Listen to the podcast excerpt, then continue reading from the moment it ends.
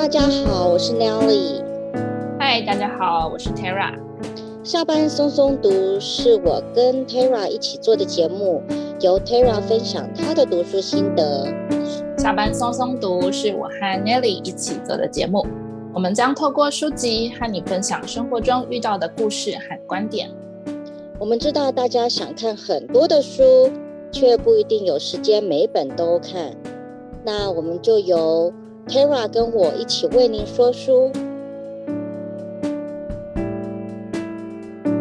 今天我们要来介绍什么书呢？啊，今天我们要来分享一本书，叫做《蛤蟆先生去看心理师》。蛤蟆先生去看心理师，我一直觉得为什么他要他是个蛤蟆？他明明就长得像一只青蛙。因为他是。呃，英国一个很有名的童书的角色。好，那我们今天从纲要先开始好了。好，那在开始之前呢，呃，不知道大家有没有听，有没有看过《柳林中的风声》这本书？是一本童书，对不对？对，它是呃英国非常有名的一本童书。那它在呃一九零八年的时候就出版了。而且它非常的有名，我看有没有一百年？一百年的有，有一百年了，很厉害的一本书。它里面是大概是讲什么？哦，它里面啊，有有这本书，其实我小时候有看过，而且还蛮好看的。它其实是一个冒险故事，就是大家在看呃蛤蟆先生的时候会看到的那四个角色，有。鼹鼠、河鼠，然后还有蛤蟆先生跟老獾，他们四个不同的角色所组成的一个冒险故事。呃，柳林中的风声，它其实一开始读者是跟着鼹鼠去探险。那鼹鼠在路上呢，就碰到了热情的河鼠，所以他们就一起去冒险。那在呃发现了很多洞穴之外的风光，也碰到了非常绅士，然后又很喜欢追求新奇事物的癞蛤蟆。还有欢，所以呢，他们四个人就一起冒险。那，呃，刚刚有提到，就是癞蛤蟆，他在这个故事里面其实是一个很热情，然后很喜欢探索新的事物啊。但是同样的，他做事情也非常的冲动。所以呢，就在蛤蟆先生冲动的情况下呢，就闯祸了。他闯什么祸呢？他就跑去偷看人家车子，然后又说谎，然后就在路上就是又出了车祸，所以就被抓到监狱里面去，被关起来。那还好呢，他在监狱的时候有碰到一个很好心的狱卒的女儿，就协助他逃狱。那好不容易呢，历经了千辛万苦，逃狱终于出来了之后，回到家却发现他的蛤蟆山庄就被一群黄鼠狼给占领了。所以呢，就还好有他的好朋友，就是河鼠、鼹鼠还有老獾这些的帮助下面，然后大家就用这些各种方法，然后最后终于把黄鼠狼就是成功的赶走。那。呃，蛤蟆先生也夺回了他的这个蛤蟆庄园，那从此呢就洗心革面，变成一个很周到，然后又很绅士、很风趣幽默的蛤蟆先生。那这个呢是柳林中的风声，它的故事的概括，所以是一个 happy ending。对，还是一个 happy。对，okay. 然后现在换成是非童书的时候，就是现在我们所要介绍的这一本。那这本呢，它其实也蛮厉害的。大家看到它的呃出版社或者是其他人来介绍的时候，他说、哦、这是一个英国心理智商的经典之作。那而且它这本书呃是在一九九七年的时候出版的。那是由心理学家罗伯·狄保德将这个心理智商的过程呢，就透过这个呃《柳林中的风声》里面的主角就蛤蟆先生他的故事，然后以好懂易读的方式啊，结合动物们的对话还有故事来呈现给大家，告诉大家，哎，什么是心理咨商？这一本书呢，我在读的时候，仿佛好像自己也被心理咨商了一遍。对，我也是这么觉得。然后好像很多人在读完之后也觉得，哦，天啊，好像呃走了一场就是心灵的洗涤之旅，或者是心理的。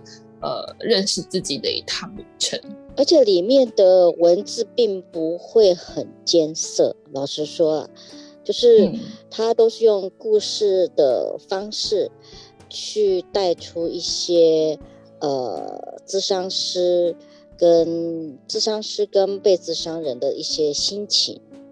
我觉得这个这一本真的真的是上乘之作，心理咨商的上乘之作，非常厉害。我那时候以为他会蛮不好懂的，然后结果。呃，我记得我那时候想说，我可能要花个好几天才看完。结果我一开这本书，我当天就把它看完了，停不下来。对对对，有那种停不下来，因为它就是故事性一个接一个，一个接一个。对，然后你就很想知道说，哦，天啊，下一次蛤蟆先生再去和那个他的心理师咨商的时候，他会他会想做什么？他们会有什么样的对话？嗯，OK。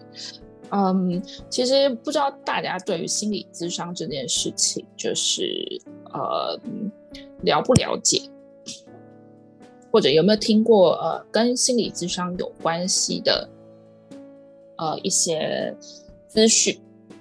其实，在美国去做心理咨商是一个很平常的事情。嗯，对。呃，慢慢大家其实也对于心理上面可能会需要找人聊聊这件事情，尤其是找专家聊这件事情，慢慢的会比较能够接受。但还是有很多人他其实不是很懂心理咨商到底在做什么，好像去呃有的时候可能会有一种误解，就是诶去看心理咨商是不是呃意味着我们的精神上可能有一些嗯病，就是的那种感觉。被别人或是怕被自己 label 成是有病的，但是事实上并不是，而是事实上心理智商是让别人用不同的角度，或是用更科学的方式呢，让你更了解自己，或是让你看到没有办法理解自己的一面，那但是别人是可以看得到的一面。对，所以嗯。这本书我觉得它也可以算是带着我们去了解，哎，心理咨商它会是一个什么样的过程，然后用更正确、正向的态度来看待这件事情。那其实我觉得另外还有一个重点是，呃，它其实也在协助我们自我剖析自己的状态。那我们接下来就可以来聊聊，就是这本书它到底是怎么样。呃，的内容大概会是什么样？然后让我和 Nelly 就是 如此的觉得啊，这是一本很精彩的书，一定要推荐给大家。对，那我们就要回到我们的故事的主角，因为故事的主角是蛤蟆先生嘛。呃，在柳林中的风声，就是刚刚的故事里面，我们知道他是一个呃非常热情，然后勇敢、喜欢冒险的一个角色。可是呢，到了这本书里面啊，他的朋友们都非常的。紧张，嗯，因为他突然发现，哎，蛤蟆先生不知道为什么他变以前变得很不一样，就是突然很沮丧，然后好久没有看到他了，甚至是他的家好像变得非常的暗淡而且消沉，所以他的好朋友们啊，河鼠和鼹鼠就开始在商量，说，哎，我们要怎么样去帮助我们这个好朋友？那后来又碰到了老獾，老獾其实在这个故事里面，他是一个非常，呃。受到大家的尊重，然后呃也是担任一个很重要的角色，然后很可靠，有点像是那种呃邻里之间的那个长辈，很很愿意照顾大家。嗯，对，然后大家就是啊、呃、去去那个蛤蟆先生的家里面去跟他说话，然后劝蛤蟆先生。那他那当他们进去的时候，就发现天啊，家里面就是好久都没有整理了。那他们也一看到蛤蟆先生，就好像一副嗯。很没有精神，然后对什么都提不起劲，所以大家就说：“哎，蛤蟆先生，你要去看啊！刚好最近镇上来了一个呃心理咨商师苍鹭，那大家就建议他去。所以蛤蟆先生呢就在想，啊，好像应该要听我朋友的话，我去了那个地方，就会得到答案。为什么我最近会这么的没有精神，然后对什么时候提不起劲来？所以呢，读者呢就会跟着蛤蟆先生进入了啊，第一次跟着蛤蟆先生去按了苍鹭家的。”那个电影，那我觉得接下来这个就还蛮有趣的，就是当蛤蟆先生和苍鹭呢第一次碰面的时候，其实蛤蟆先生也很想知道他自己到底发生什么事情，可是他却发现，呃，苍鹭给他的回答一直让他很焦躁，因为苍鹭一直问他一件很重要的事情，他说，呃，是你的朋友觉得你应该要来看心理咨商师，还是你自己要来看心理咨商师？而且仓鹭其实也在跟他确认说，到底是你自你自己觉得你自己有问题，想要找人聊聊，还是你的朋友觉得你有问题，你应该要去找人聊聊？那到底是你有问题，还是你的朋友有问题？这就是一个很有趣的反思。所以是你有问题，还是你的朋友有问题？我是看到最后，觉得每个人其实都应该要去看一下心理咨商师，就是很很有趣。那其实，在故事里面，我们也可以看到，就是呃，河鼠和那个鼹鼠之间，因为鼹鼠它被塑造成是一个很可爱，也我觉得有点贴像我们一般人那种角色。嗯，就他会，他有的时候在跟河鼠讲话之前，他就会有一些 murmur，说啊，他一定会觉得我怎么样啊。然后河鼠表现出来总是非常的睿智、理智。河鼠是睿智、理智型的，然后鼹鼹鼠是属于比较，嗯、呃，它是属于比较胆小那种吗？还是比较乐天派的那种的？它有点乐天派，然后也有一点点，嗯，它会跟随别人的想法，嗯哼，随波逐流的。嗯，有一点，但他其实他也有自己心里的小 murmur。然后老欢，老欢，嗯，欢，老欢，基本上，因为我一直想要念成老怪，OK，老獾，老怪，老欢就是那一种，他其实就是一个父权的代表。然后我在看的时候，他就是一个呃父父权，然后权威，然后。呃，比较老派做法的人，对，对，他被塑造成是这种呃存在，或者是这个形象，嗯、所以嗯，当蛤蟆先生在和仓木之间还有一些对话的时候，其实呃老獾他就占了一个很重要的一个形象在那边。他是一个 push 别人的人，但是他的 push 的方法会让人觉得不舒服。嗯，对，像老欢他可能在讲话，我们如果是看书里面的描述的时候，呃，就会发现他在形容老欢在说话的时候，就是突然就巴拉巴拉把他自己想说的话都说出来，然后好像也很少会去关注，呃，蛤蟆先生他的反应是什么。嗯嗯嗯。像他呃有一个部分是他跟蛤蟆先生说啊，你最近的状况不太好啊，那你你还记得你是学校的董事会的其中一员吗？那我觉得你状况不太好，你是不是要把这个工作先辞掉？那蛤蟆先生听到就说哈，我我为什么要辞掉这件这个工作？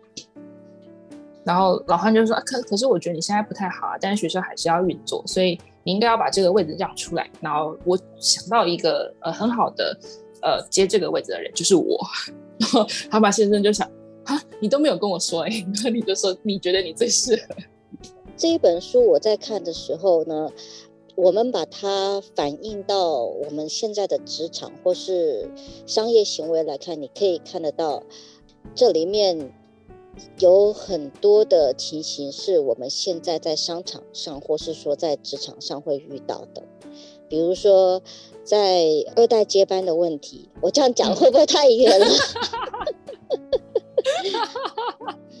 就是我当时在看这本书后面的时候，应该是他在智商到后段的时候，他在讲父亲的关系的时候，其实那一段其实讲的很多是二代接班的人的心情，然后就是。上一代对二代接班的人，他的要求跟他的期望或是什么？哦，确实，因为那一段我记得他是刚好因为老獾的事情发生，然后苍鹭就引导蛤蟆先生去回想他跟他父亲之间的关系，他就有想到他自己去国外有呃念书，或者说小时候念书，那因为他其实很排斥就是接那个家业，他们家是酿酒厂。嗯，那他其实一直有提到说，啊、呃，祖父对他很不满意，然后爸爸对他也很不满意。那他甚至在求学阶段，他是逃避式的，因为离家里很远嘛，他逃避式的去做了很多，呃，他的家里可能不认同的事情，但他很快乐。然后一直到最后，他必须要回去，但因为他回去，他并不想要接那个酿酒厂的工作。所以酿酒厂到后面就是，呃，不像以前这样这么的有荣景在。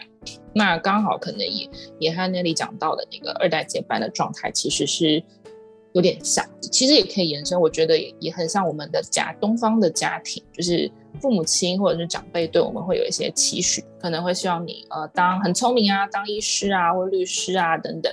但是对于呃孩子本身来讲，他他可能会有一些其他的想法，但长辈会觉得说。哎呀，这个好像我们看的比较多啊，你的那个梦想可能没有比较没有那么有呃价值，或者是嗯可以发挥你的聪明才智，所以可能就被否定掉了。是有一种就是现在家大业大，我都已经帮你立好基础了，你为什么不接？是，有一点忽略了可能呃孩子或者是下一代本身他的想法。这个好像基本上在每一个文化上，其实都会有这样的状况。事实上，我在看啊，嗯、那只是说现在的小孩子，哦、或者说我应该是说现在的三十几岁的的年轻人，嗯、他们的资讯接受的更多的时候，那他们应该是说觉醒了，或者说他们不需要。在，因为我需要生活下去，然后必须要去强迫自己做一些自己不想做的事情，反而不会有这样子的压力。是，对。那在这个里面，他还有提到一些呃，还有讲到一个儿童状态、父母状态跟成人状态，这个部分，我也觉得挺有趣的。对，他其实应该算是心理学里面很比较专业的一种。说法，然后但是作者呢，我觉得他蛮厉害，他用蛤蟆先生跟苍鹭之间咨商的那个过程，把这个状态带出来。那我就简单的跟大家介绍一下。他说，呃，儿童状态就是在蛤蟆先生一开始的时候，就他会觉得说啊，我就是对外界的事情无力，没有办法去改变，然后或者是呃，用一些比较原始的一些个性，呃。情绪反应去面对某些事情，有直接的反应。对，那还有说到说，哎，儿童状态其实也包含了很多，呃，其实他也是我们小孩提时候对外界的一种反应的状态，或者是为了要生存。那因为我们小时候是无行为能力，我们需要透过大人来照顾，所以父母亲对我们来讲，他就是我们的呃活下去的一个方式。所以我们必须要学会怎么样和他们相处。那儿童的状态就会变成是这样子的经验模式，然后它是一种呃反射，它是我们孩提时候的反射行为。那它其实会呃跟着我们一直到、呃、可能现在我们都还会有一些这种状态残留，残残残残余残留对对残留残留和残留在我们身上。那另外一个呢是呃父母状态，父母状态其实就跟呃儿童状态其实有点像，呃儿童状态是我们在学习怎么和父母应应对跟相处，那父母状态呢其实就是我们在学父母亲他们是用什么样的价值观或是什么样的方式来回应这个世界，或者是回应我们，所以。父母状态和儿童状态其实都是我们过去习得的一个呃习惯跟经验，也就是原生家庭所造成的。呃，原生，然后还有呃嗯，可以说是比较原始的反应吧。嗯嗯嗯嗯，对。那第三种状态呢，就是成人状态。成人状态它会呃比较像是我们长大。的那种状态，但是他在里面形容的非常的有趣，就是成人状态，它是没有一个标准答案的，它的一切都是未知的。那也因为未知，加上我们的学习以及经验，所以当我们在面对呃一个状况，好比说，呃，当我们面对别人误解的时候。如果我们还停留在儿童状态，我们可能就会用原始的情绪反应。就我以前可能有碰过这样的事情，然后我就现在也是用什么样的状态去反应它，如果呃假设我以前被误解，那我的回应方式就是我不去解释它，所以可能到了未来，我再碰到这个状态，我的儿童状态出来就是我不去解释它。那如果我的父父母亲碰到被误解，他们采取了另外一种行呃反应是，呃可能跑去跟 对方好，我们讲激烈一点，就去吵架的话，那我在面对误解，然后我的父母状态，我可能就会跑去跟对方吵架。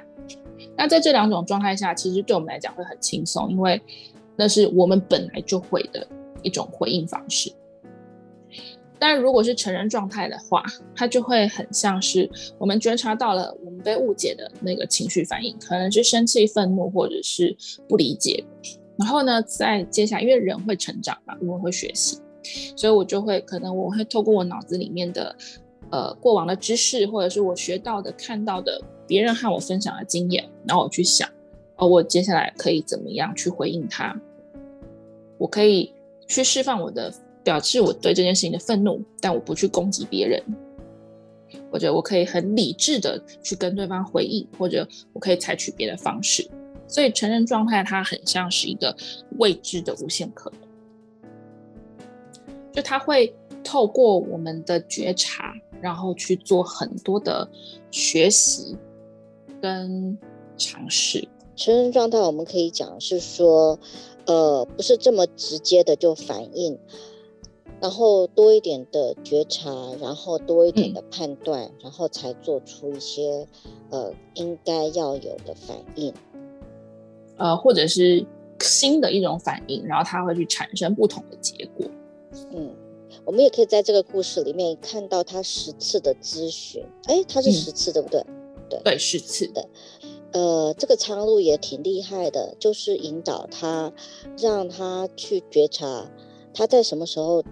是处在儿童状态，然后他在什么时候是处在父母的状态，然后最后引导他，让他能够 redirect，把他的成人的状态给表现出来。嗯、好像到最后他是有一些成人的状态也已经开始成熟，就是定型了 reform。嗯，对。那呃，他蛮有意思的就是，我我我们好像。我不我不清楚美国或者西方文化会不会这样，就是台湾的教育是我们在写考题或者是在回答某些事情，我们会很习惯它有一个标准答案。嗯，对。但其实苍鹭在呃蛤蟆先生他其实也很想从苍鹭身上得到标准答案，就他有的时候会很生气，就觉得苍鹭问了他一些问题，就你现在觉得怎么样？然后。他都觉得为什么你不告诉我正确答案是什么？好像知道正确答案，很多事情就可以马上立刻解开。但是后来，呃，透过他们的聊天，其实苍鹭有告诉他说，呃，其实没有所谓的标准答案，有很多东西它其实都是非固定的。但人可能会对于说我我们认为的固定被打破的时候，会感到害怕，不知道该怎么办。所以我们会一开始会焦虑，但是那个焦虑它会变成是我们改变的动力，而且可能会开启我们另外一种创造的能力。其实你在说，就是说标准答案这件事情，在这边的话，在就是在美国在的教育体系里面，嗯、他们的数学题目一直都会有一个最后一个叫做申论题。哦，对。他会叫你说、嗯、，OK，从很小的很小开始，从一年级开始，嗯，前面都是练习题，一加一等于二，二加二等于四，然后最后他会有一个申论题，就是加分题，他要你叙述为什么二加二会等于四。哇，好难哦。对，然后你要用文字叙述是把它说明出来，或是用画图的方式把它说明出来。那通常。这个时候可能就会每个小朋友都会有不同的答案，因为我儿子他就会写说，我用头脑自己想出来的，这个算不算是一个答案？是啊，他算是，对啊。那有的小朋友可可能写说，OK，那我有买了一个苹果，然后我妈妈又买了一个苹果，那我数一二，所以这个就是二。那甚至有也有人可能会说，呃。一加一为什么会会等于二？它有可能就是用各种不同的情境去创造一个申论的答案。嗯，那你就可以看得到美国人他们面对同一个问题，大家都会有不同的解决的方式，然后不同的角度切进去。嗯、当他们长大的时候，他们面对的问题越来越复杂的时候，就更不可能会有所谓的标准答案。哦，对，像嗯，我记得商学院老师就会很常说，没有标准答案，觉得所有的情境都是变化万千的。我才可以讲，没有 SOP 这件事情。对，人生是没有所谓的 SOP。对，是人生就是一个精彩多变，比蛤蟆先生还要更。刺激的历险故事，那是好。我们绕回来，这样绕太远了。我在看这本书的时候，呃，其实它有一个很大很大的重点，有让我觉得，其实我们很多人都陷在这一个情形里面，就是它里面有一个句子叫 P L O M，啊，对，就是可怜的我，就是 Poor。Little old me，对。对，很可爱的一个词。我自己啦，常常会陷在这种 P L O N 的状况下，嗯，可以理解，因为我也呃做过这样的事情。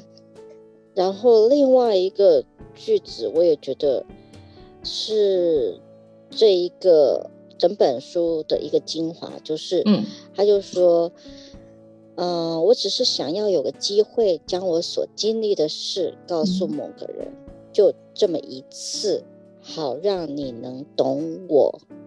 对，这句，话应该很触动蛮多人的心，因为我们在故事里面也可以看到，就是当蛤蟆想要讲他的故事，或者是他旁边的那些呃动物伙伴们听到的时候，其实多少都会有一个反应是。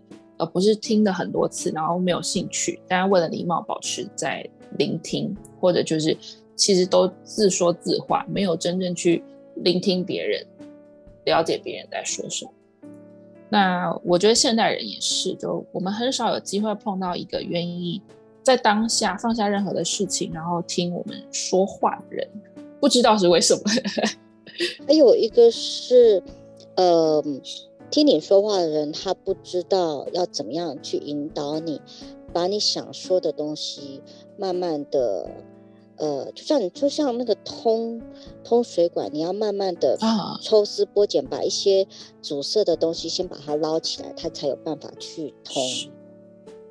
确实，那所以像心理咨商师，他在听第一次的时候，他会先听一个概要。嗯然后我的我自己的经验，第二次的时候，他就会开始好像抽丝剥茧一样的方式，然后就是把它切成好几个部分，嗯，然后去把它疏通开来，疏通开来，他就好像引导你继续讲，继续讲。